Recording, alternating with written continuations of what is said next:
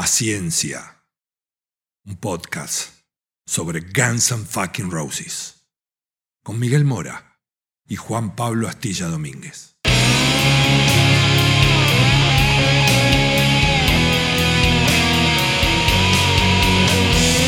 La banda más peligrosa del mundo.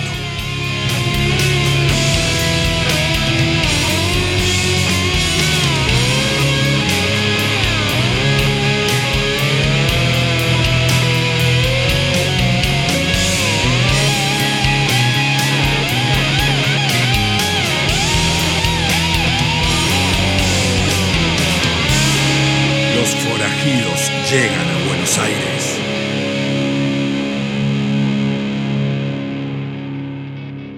Capítulo sorpresa de paciencia, esto no sale un jueves, esto no sale cada 15 días, sino que sale hoy, así de sorpresa, como fue el estreno de Absurd, el nuevo tema de Guns N' Roses que se editó formalmente un viernes 6 de agosto del 2021, cuando nadie lo esperaba. ¿Por qué? Porque el anuncio fue hecho apenas unas horas antes, tras el show que dieron el jueves en la ciudad de New Jersey, donde la tocaron por segunda vez y una vez que la canción terminó, Axel dijo, esta noche la pueden conseguir en la plataforma favorita. ¿Y qué pasó? Cumplió. Y ahí la tuvimos y ahí la escuchamos. Súbitamente, Mike, ¿cómo estás? Nos despertamos con una canción nueva de Guns N' Roses, algo que no sucedía desde el año 2008 bajo el nombre de Guns N' Roses y hace 30 años con la formación que incluye a por lo menos Slash, Duff y Axel. Tal cual, o sea, más allá de lo del Chinese, que está el eterno debate, es no es Guns N' Roses, pero bueno, salió bajo ese nombre.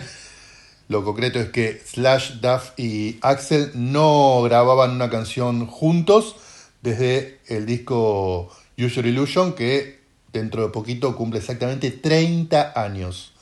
30 años que estos tres tipos no grababan una canción original, no un cover, eh, etcétera, etcétera, sino una canción original. Porque otra que también mucha gente trae a colación es Shadow Your Love. Shadow Your Love, que fue la canción que semi estrenaron a la mitad de la gira de Not in the Lifetime para la, la- para impulsar las ventas de la Appetite for Destruction aniversario. Era un tema que ya habían tocado 20 veces en vivo, ya se había editado en lado B de un single, no aplicaba. En cambio, sí, Absurd apenas se había tocado un par de veces en vivo, hace mucho tiempo, apenas le habían tocado dos veces en este 21 y ya la tenés editada. ¿Y la escuchaste? La escuché, madrugué casi con una canción nueva de Guns N' Roses y lo primero que pensé fue lo siguiente. Axel lo logró de nuevo. ¿Y qué quiero decir con esto? Es la impronta de Axel Rose, es la canción para mí de Axel Rose. Está el ADN musical que Axel Rose le quiere imprimir a su carrera. Explícame más.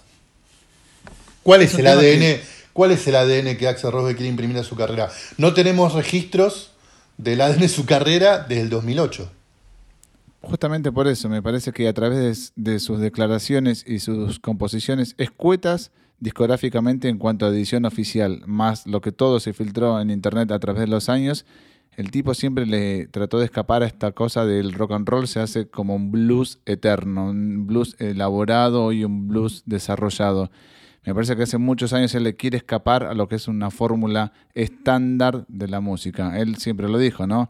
Aerosmith fue para el comienzo y después hay nuevas tendencias musicales. Y lo escuchás y yo digo, bueno, acá hay un riff repetitivo, como monocorde casi. Hay pocos como espacios para, para, para, para esas secuencias que nos tiene acostumbrados los Guns N' Roses, donde hay partes especiales para los solos, incluso más oxígeno. Esto va a puntín y al medio con un riff repetitivo y que para mí le escapa a lo que es esta tradición bluesera del rock and roll. Ok, ok. Yo no tengo tan claro eso en la cabeza. Yo sí creo que el tema más o menos cumple, cumple las expectativas. Eh, está Axel, está notoriamente la guitarra de Slash, el bajo de Duff pasa casi desapercibido, no, no, leo, no veo grandes aportes de Duff como músico, ni siquiera en coros. Y después ya hay una especie como de, de, mezcolanza de, de sonidos entre batería, bases, guitarras que acompañan y demás. Eh, sí me parece, como puse en una nota que escribí hoy para el sitio de silencio, que es como un puente entre lo que era el sonido de Chinese Democracy con el sonido más tradicional de Guns N' Roses. ¿Por qué? Porque tenés esto que digo de sonidos este, a lo mejor más industriales, una voz muy comprimida, casi saturada de Axel en su tono más grave, pero a la vez tenés un riff bastante rock and rollero, cepelinesco y los punteos de Slash. Entonces ahí me parece que se juntan ambos mundos de, la carrera de Guns N' Roses. Mira, a mí me sonó algo más elaborado en cuanto a, la musicalidad, y no digo que Led Zeppelin no lo haya sido, sino que digo más, más moderno tal vez. Me sonó hasta incluso casi por momentos a, un riff new metal, como un riff así como eso que yo te dije, monocorde, y justamente esos matices que en las canciones de Guns N' Roses proliferaban, esta canción no, lo cual no significa que no vaya a ser así en el futuro. Me parece que acá es esto, lo que quería Axel, del modo que quería Axel, diciendo se hace lo que yo quiero. Para mí fue una declaración de principios de Axel. Coincido con esto que hay como un espacio para Slash, pero un espacio más que para que puntee y no que haga esos fraseos memorables a los cuales nos tenía acostumbrado 30 años atrás. La verdad también, Mike, es que si revisamos en los créditos que figuran al menos en las aplicaciones en las cuales se divulgaron estos temas, no figura mayor información. Entonces estamos conjeturando con quiénes tocaron el disco, qué habrá sido. Suponemos, obviamente, que habrá estado Slash, Duff y todo eso. Pero ¿habrá tocado Fortus, el segundo guitarrista? ¿Quién fue? ¿Hay tres guitarras? Sí, bueno, como siempre, hasta que a lo mejor no llegue una cuestión editada física un poco más formal, va a ser difícil encontrar esa info. Tampoco los veo a los chicos dando declaraciones para aclarar más detalles al respecto. Pero sí, coincido, está claro que es Axel, eh, Duff y, Slash, Mantia, porque están los créditos, y el resto andás a ver. Lo, también que es, lo, también, lo otro que me parece importante también señalar es que está claro que no hubo ganas ni voluntad de sentarse a componer un tema de cero, sino que Axel confía o cree o no tiene más ganas que agarrar estos viejos demos que tiene dando vueltas desde el año 2000 y algo o antes. Bueno, los demos posteriores, pero bueno, las canciones las tiene en su cabeza desde antes, porque el tema en cuestión del cual estamos hablando, Absurd, fue, fue tocado, fue interpretado y, mostrado al mundo por primera vez en, fin de año del 2000 en el show, en el House of Blues de, Las Vegas. Después de ahí un Rock in Rio y un par de shows más que fueron a fin de ese 2001, en el House of Blues también de, Las Vegas, creo. Nunca más se tocó esta canción que antes se llamaba Silkworms, que para mí igual difiere bastante, bastante de esta que se terminó editando. Quiero decir, es la misma canción, sí es la misma canción, pero no puedes decir que es exactamente aquella canción que tocó en 2001 a esta que se edita hoy y que solo el cambio fue de nombre. Me parece que evidentemente en estas sesiones que habrán tenido Slash, eh, Duff y Axel, eh, hubo cambios. Sí, es un punto para mí muy importante el que destacas, porque si escuchamos la versión tanto en vivo como los demos que circularon, difieren bastante.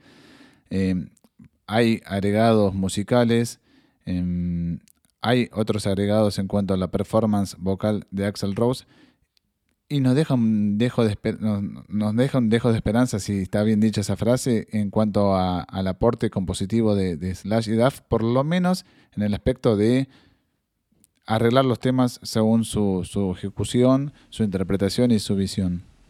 Sí, yo creo que más que arreglarle, darle mucho arreglo, lo que me parece que fue la impronta de, de Slash y Duff fue, bueno, vamos para acá, vamos más para este lado que es el lado mejor más tradicional nuestro y no tanto para ese lado industrialoso eh, o con temas con 200 capas de instrumentos. Tratemos de balancear eh, ambas inquietudes. La tuya, Axel, que a lo mejor siempre va a estar mucho más cercana a lo que terminó siendo el Chinese, y la nuestra, que a lo mejor, que a lo mejor no, que obviamente la carrera de ambos lo demuestra, está mucho más cercana a lo que es el gas tradicional, Velvet Revolver, su ruta.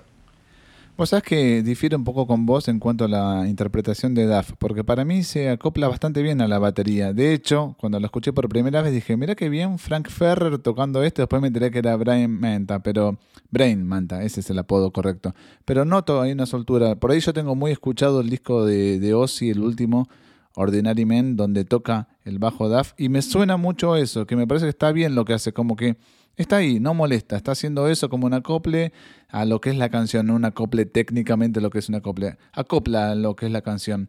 Sí es verdad que eh, quitaron capas de guitarras, pero me parece que hay buenos paneos de guitarra. No sé, si escuchaste con auriculares la canción, como que hay un laburo de, de, guitarras, ¿viste? Sí, pero no llega a ser esa cosa de capas abrumadoras que tenía el Chinese.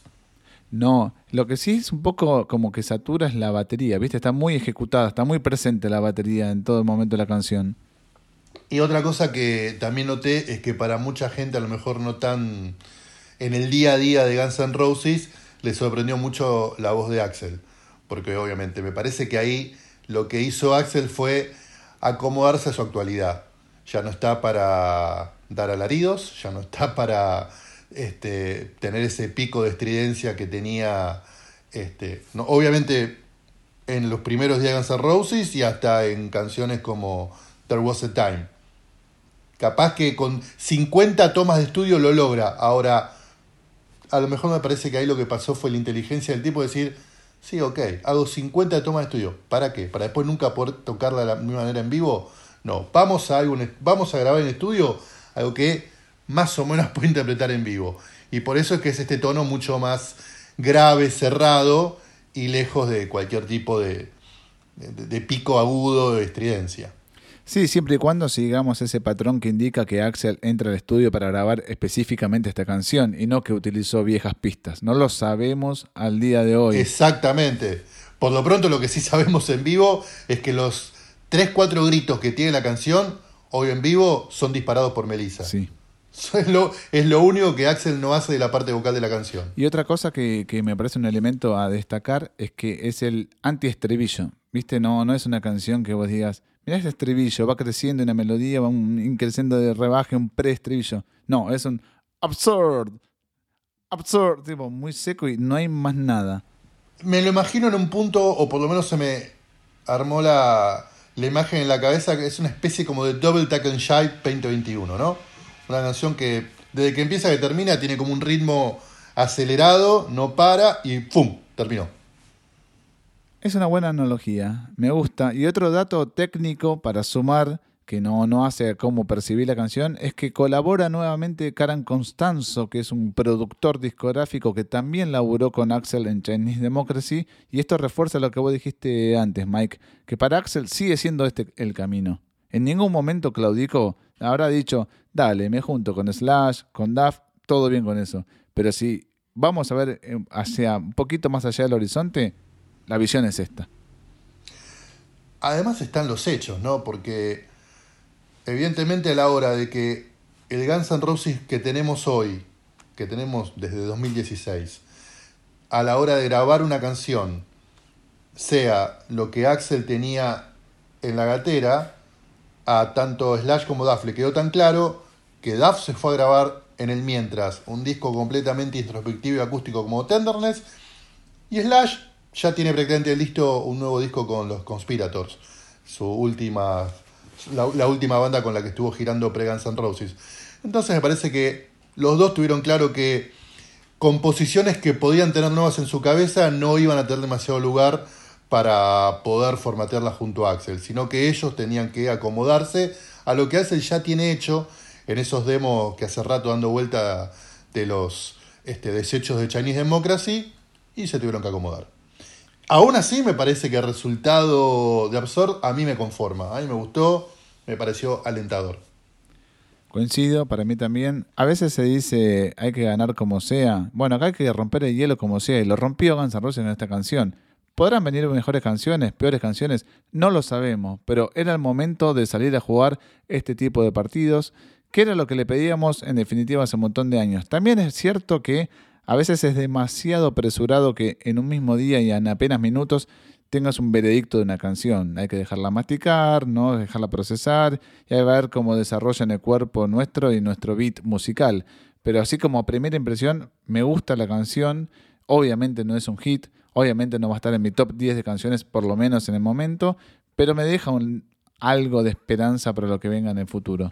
Sí, tal cual. Y como bien decís vos, es un paso que había que dar. En algún momento había que dar.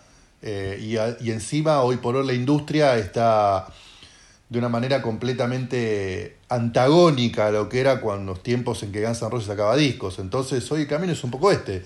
Sacar una canción, subir las plataformas, sacarán otra, tres, cuatro, y a lo mejor ahí sí terminan completando con tres, cuatro más para hacer un disco, pero ya no va más lo que pasaba hace 20, 30 años.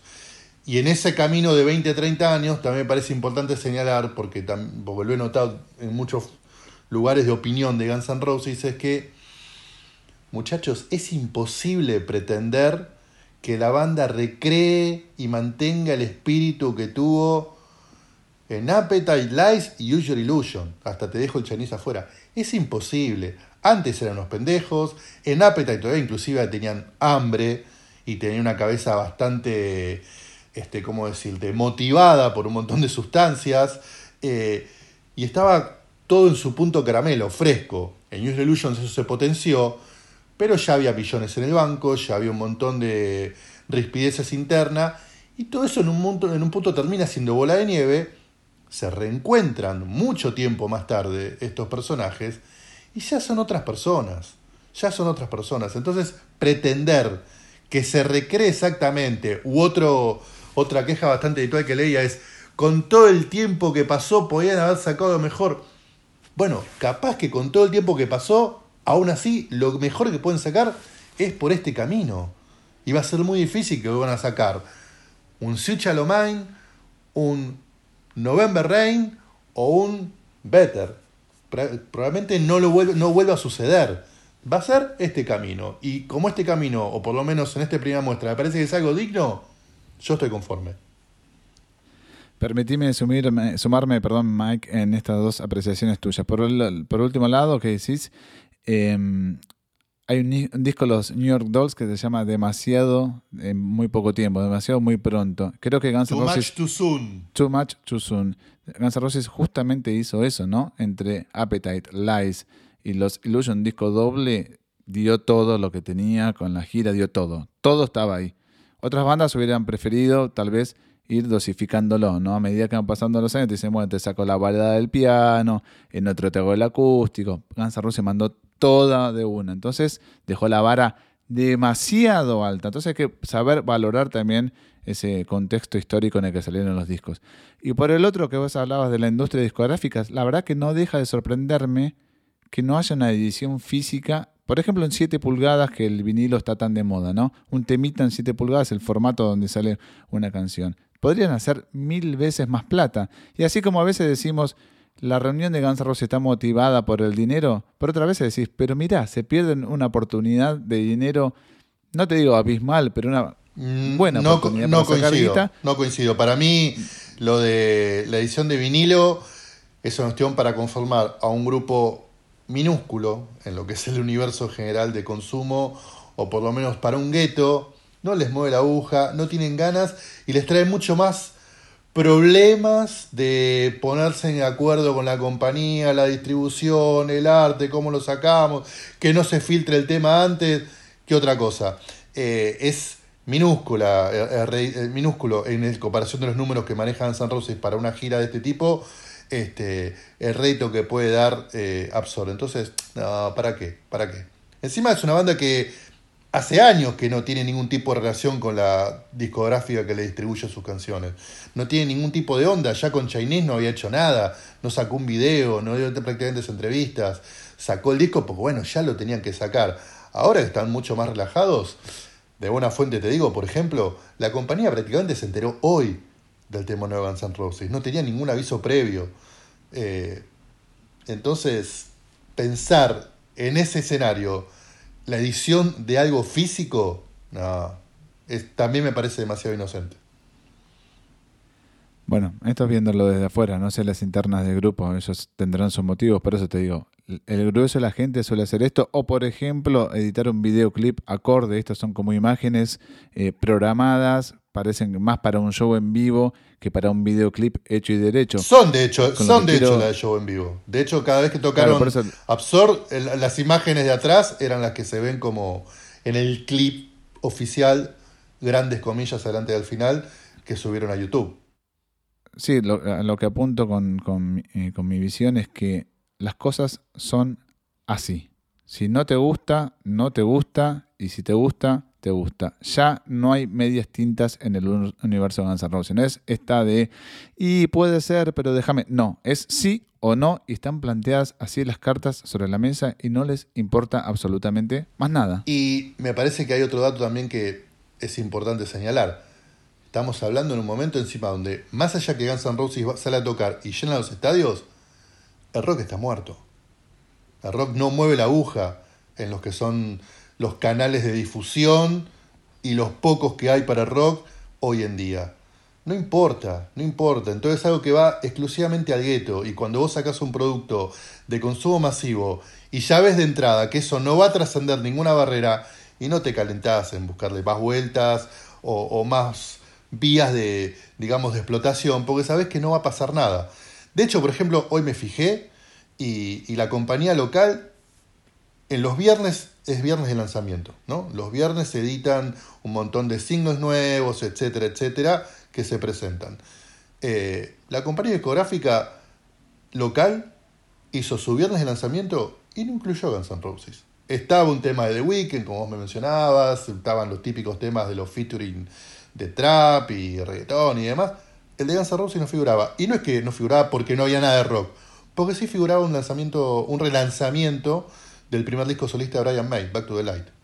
Ese sí, porque ese obviamente lo deberían tener recontrapautado, agendado, con todo el material de difusión, a la vieja escuela. Entonces, bueno, sí, metámoslo. Guns N' Roses nos agarró de sopetón, nunca nos avisaron, no entró. No entró. Entonces ni la compañía promociona con cierta formalidad el lanzamiento. Si hubo gacetilla, si hubo una gacetilla anunciando la canción, que eso también debe haber llegado hoy a la mañana, pero hasta ahí llegó. Hay algo cierto, es que no hay más lugar para un Chinese Democracy 2. O sea, si Guns N' Roses tiene que editar canciones, las tiene que editar, no te digo de modo urgente, pero en la brevedad posible. Ya no podemos esperar 15 años más. Axel va a tener 70 años de acá a 10 años, básicamente. No, no, para mí lo que tienen grabado, que seguramente van a ser más de estos demos que estuvieron dando vuelta, como las, las Villa Session, o según como le llega a cada uno, que son los descartes de Chinese, es como ya la bala de plata. Es lo último que yo considero que se va a editar como nuevo de Guns N' Roses. Eh, por suerte, por suerte, en estas reediciones contamos con Slash Duff, pero no mucho más. Como dato de color, Mike no deja de sorprender que la batería no la toque el baterista actual de la banda. La verdad que no, no es un dato menor, no importa el nombre. Se llama Pichirulo y es raro. Está tocando Pichirulo en la banda y sale un disco o un tema por lo menos de no toca Pichirulo. Está bien, Frank me parece que es muy buena onda, se toma estas cosas de muy buen humor y el chabón sabe el lugar que le toca ocupar. En cualquier otra banda, esto es motivo de, che muchachos, no me tienen en cuenta para las canciones. Yo no me siento cómodo acá y me rajo esta es una banda típica, lo sabemos, las cosas pasan por otros carriles, no hay problema, pero no deja de ser sorpresivo. Es que es una banda muy, muy sui generis, muy rara, muy difícil de comparar con cualquier otra. Por ejemplo, me parece que está claro que es una banda medio partido en dos, porque tenés a tres principales, y en esos tres principales también tenés como una especie de diferencia, porque la verdad que Axel no está al nivel de los otros dos.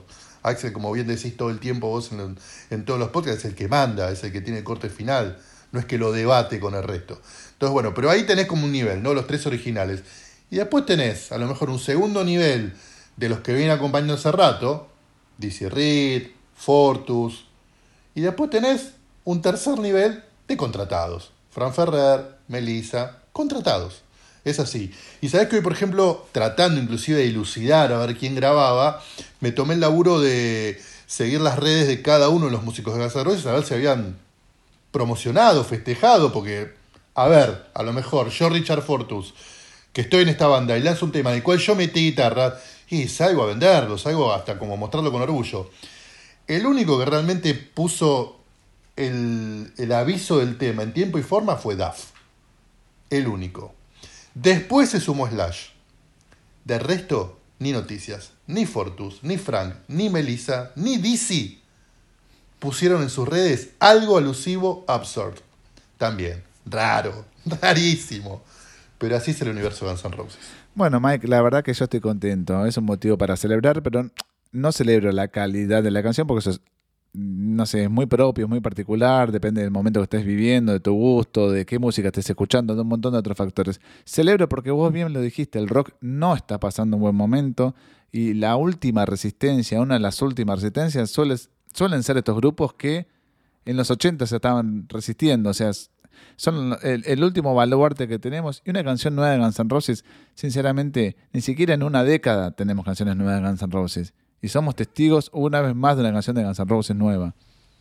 Ahí está justamente a lo mejor lo, lo sorpresivo o donde el valor este, del activo sube, ¿no? Porque si estuviéramos hablando, inclusive relacionado con el capítulo anterior que grabamos, de un tema nuevo de Iron Maiden, de un tema nuevo de Metallica, bandas, no digo exactamente contemporáneas, pero también, que llevan muchos años de ruta, no sería una gran conmoción en, en el mundo de la música, porque son bandas que usualmente cada tanto editan nuevo material. No es el caso de Guns N' Roses, que después de User Illusion se tomó más de prácticamente 15 años, 13 exactamente creo, en sacar un segundo disco de Axel y sus muchachos. Y ahora pasaron cuántos años más. Inclusive, desde la reunión 2016, se tomaron cuatro años más en sacar algo nuevo. Es una banda muy particular. Bueno, esperemos que lo mejor esté por venir. Siempre tenemos fe de que así va a ser. Fíjate cómo ha ido mejorando Axel en los shows en vivo, algo que hemos visto, que habíamos anticipado en el episodio 34, que todavía está vigente, por más que digan que no, está vigente. Yo creo que siempre tienen algo más para ofrecer y eso es lo que nos genera tanto pasión y amor y por algo les dedicamos un podcast 100% para ellos. Totalmente. Y yo lo que recomiendo, porque como nunca antes vi con el regreso de esta gira, este, gente muy conforme, muy así como contrariada, a ver, lo que era ya no va a volver. Lo que hay es esto. Entonces, o disfrutan esto o vayan a buscar lo que era con los discos, los videos y demás, pero pretender que el presente recree, se acerque o trate de emular lo que fue, van a perder siempre, muchachos. Así es, dividiendo las aguas, ¿no? Hoy en día. Bueno, Astilla, episodio, capítulo fugaz, eh, veloz, pero no queríamos quedarnos afuera de, de acompañar a la gente y comentarle un poco qué nos pasó a nosotros también con este estreno de Absurd. Te mando un abrazo, Mike. Otro para vos, ti. Seguimos en nuestras redes sociales. Paciencia Podcast en Instagram y Facebook. Paciencia Pod GNR en Twitter.